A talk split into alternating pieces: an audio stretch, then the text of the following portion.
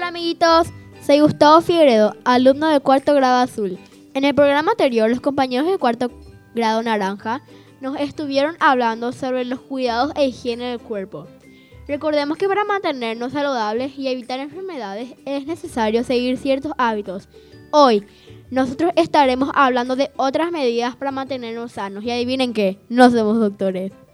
Para hablar de estas medidas nos acompañan Constantino Cabello, Paula Romero y Jimena Rodríguez.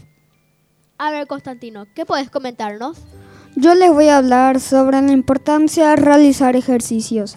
Mediante la actividad física regular fortalecemos nuestros músculos y aprendemos a, coordinar movimientos y a respirar correctamente. ¡Qué bueno! Entonces, amiguitos, a dejar el celular y la tablet y hagamos ejercicios. Una vez que los dejan, la vida es más fácil. Entonces, Paula, ¿y vos? ¿Qué puedes comentarnos? Yo les quiero hablar sobre la importancia de descansar. El buen descanso nos permite recuperarnos de la fatiga. Una persona en edad de crecimiento necesita dormir por lo menos 8 horas al día para que el cuerpo reponga sus energías. Entonces, si queremos reponer las energías agotadas durante el día de dormir 8 horas al menos. Sí, Gustavo, para que no tengas sueño como ahora. Estoy experto. ¿Y tú, Jimena, qué puedes comentarnos? Gracias, Gustavo. Yo quisiera contarles que es muy importante alimentarnos en forma equilibrada.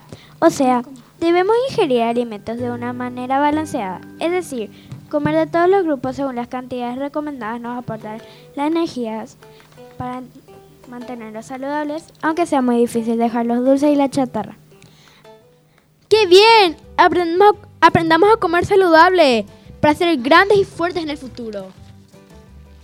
También es bueno que sepan que todas las personas sanas deben recibir las vacunas para protegerse de enfermedades, aunque sea doloroso. Yo aún lloro cuando me ponen las vacunas. Por último, ¿qué puedes comentarnos, Constantino? Sí, yo quiero hablarles de la importancia de visitar al médico y al dentista al menos una vez al año. Ellos son especialistas en el área de la salud y pueden decirnos si estamos sanos y a la vez nos pueden aconsejar sobre cómo mantenernos saludables. Gracias Constantino, Paula y Jimena.